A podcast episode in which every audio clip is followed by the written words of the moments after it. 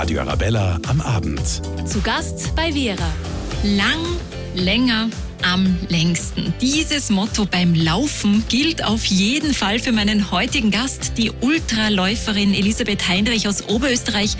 Wir sprechen gleich darüber, wie sie dazu gekommen ist, 100 Kilometer und mehr zu laufen, worauf sie sich beim Laufen freut, wie ihre Wadeln ausschauen und nicht zuletzt, warum sie das überhaupt macht. Die wichtigste Frage gleich einmal vorab. Wie schauen denn deine Wadeln aus? Kann ich mir nicht vorstellen, wie von Cristiano Ronaldo zum Beispiel? Auf jeden Fall. Na, also normale Läuferunterschenkel, also eher wie so Händelhaxen, würde ich mal sagen. Gut, dass wir das jetzt einmal gleich geklärt haben. Ähm, du, wie bist du denn dazu gekommen, diesen Extremsport zu machen? Bist du einfach mal in der Früh aufgewacht, hast dir gedacht, so, jetzt laufe ich einfach einmal 20 Stunden durch? Oder wie war das? Hört jetzt vielleicht lustig an, aber so in etwa war es wirklich. Also ich habe eigentlich immer Herausforderungen ähm, ziemlich cool gefunden und ich habe mir gedacht, ja, lang am Berg bin ich sowieso unterwegs durchs Wandern, warum nicht einfach laufen? Und Marathon war mir einfach immer schon zu langweilig. Mhm. Deswegen haben wir gedacht, laufe einfach länger. Und wie hält man dann da durch? Hörst du Musik oder denkst du einfach ans Essen bei der nächsten Labstation oder wie gehst du das an? Wenn es dann recht lange geht, dann denkt man eigentlich an alles Mögliche. Also ich denke eigentlich ziemlich viel ans Essen. Im Alltag auch. Was ist denn dein Lieblingsessen bei den Labstationen? Worauf freust du dich dann am meisten? Einfach Chips. Alles, was eingeht, einfach eine. Ah, Chips, wirklich. Na, auf das hätte ich nicht gedacht, ähm, dass dich Chips motivieren, 20 Stunden durchzuhalten. Ähm, Elli, wie kann ich mir das als Otto-Normalverbraucherin vorstellen? Also ich gehe selber auch hin und wieder laufen, laufe so 10 Kilometer, aber ein Ultramarathon, der beginnt ja erst bei 50 Kilometer und die meisten sind länger als 100 Kilometer. Wie, wie kann man sich das überhaupt vorstellen? Es ist so wie langes Berggehen, nur halt schneller. So kann man sich eigentlich am besten vorstellen. Vor allem, wenn es technisch wird und wenn es so lang wird, laufe ich jetzt auch nicht alles durch, gehst dann auch mal ins Speedhiken über. Wenn es einmal wirklich sehr, sehr steil wird, dann hast du einfach auch ein bisschen Abwechslung vom Tempo.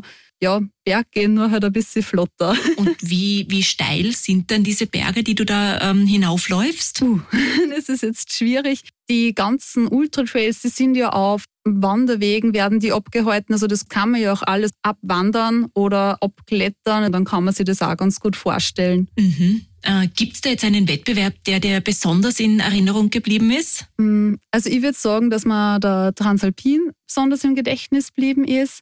Das ist ein Etappenlauf über die Alpen. Von Garmisch-Partenkirchen sind wir da losgelaufen nach Pfalz in Südtirol.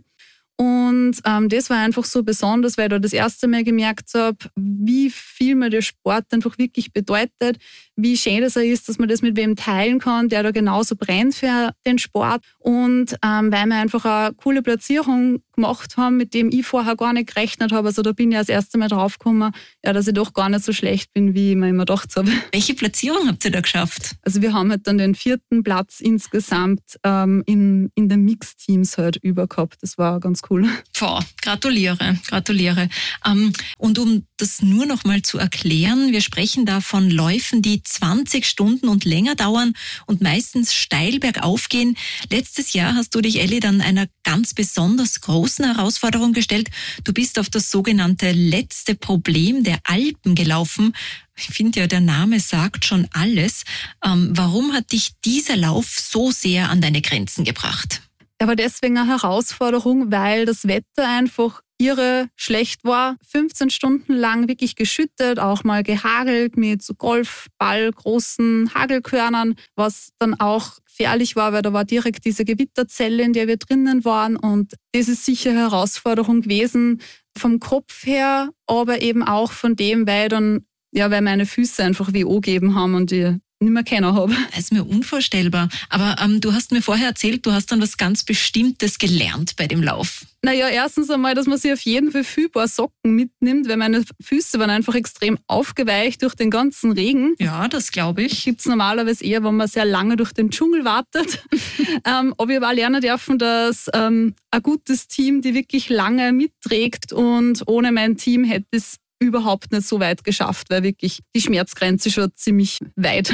Boah, und ähm, hast du jetzt vor, dass du den Eiger noch einmal laufst? Kannst du dir das vorstellen? Ja, auf jeden Fall. Meine, würde ich sagen, besten Teamkollegen, mit denen ich das gemacht habe, wir haben sie nachher alle drei tätowieren lassen, alle an derselben Stelle. Und meine zwei Kollegen, die haben das Höhlenprofil in einem Strich durchtätowiert und ich habe den letzten Abschnitt, den ich nicht gelaufen bin, nur gepunktet. Also das heißt, das Tattoo muss noch fertiggestellt werden. Boah, Respekt. Du lässt dich ja wirklich nicht von deinen Erfahrungen abschrecken und sagst, nein, das war's, sondern du machst das einfach noch einmal. Ein Wahnsinn. Ähm, Elli, sag einmal, wie bereitet man sich denn auf sowas vor? Ich schätze mal mit 10, 15 Minuten Joggen so am Tag wird das wahrscheinlich nichts werden. Ja, kann man natürlich versuchen, aber also Respekt dann, wenn man das dann durchzieht. Ja, also ich trainiere schon recht viel, so 15, 20 Stunden in der Woche sind es eigentlich schon. Also ist jetzt nicht das, dass das mein Hauptjob ist. Also ich habe natürlich einen ähm, Hauptberuf auch. Genau, also es ist halt einfach eine wichtige Zeiteinteilung da. Ich stelle mir das einfach so unglaublich anstrengend vor. Warum tut man sich das freiwillig überhaupt an? Man muss schon ziemlich verrückt sein, würde ich mal sagen. Das ist so ein arger Dopaminrausch. Also äh, das ist ärger, als ähm, wenn man auf einer Party war. Also da bist du einfach wochenlang in so einem Glücksrausch drinnen. Das gibt einem einfach so viel und auch so viel Selbstbewusstsein. Das ist echt der Wahnsinn. Ja, stimmt. Das hört sich wirklich, wirklich, wirklich gut an. Und sag einmal, für jeden, der jetzt sagt, diesen Glücksrausch, den möchte ich auch einmal spüren. Ich will wissen, wie das ist.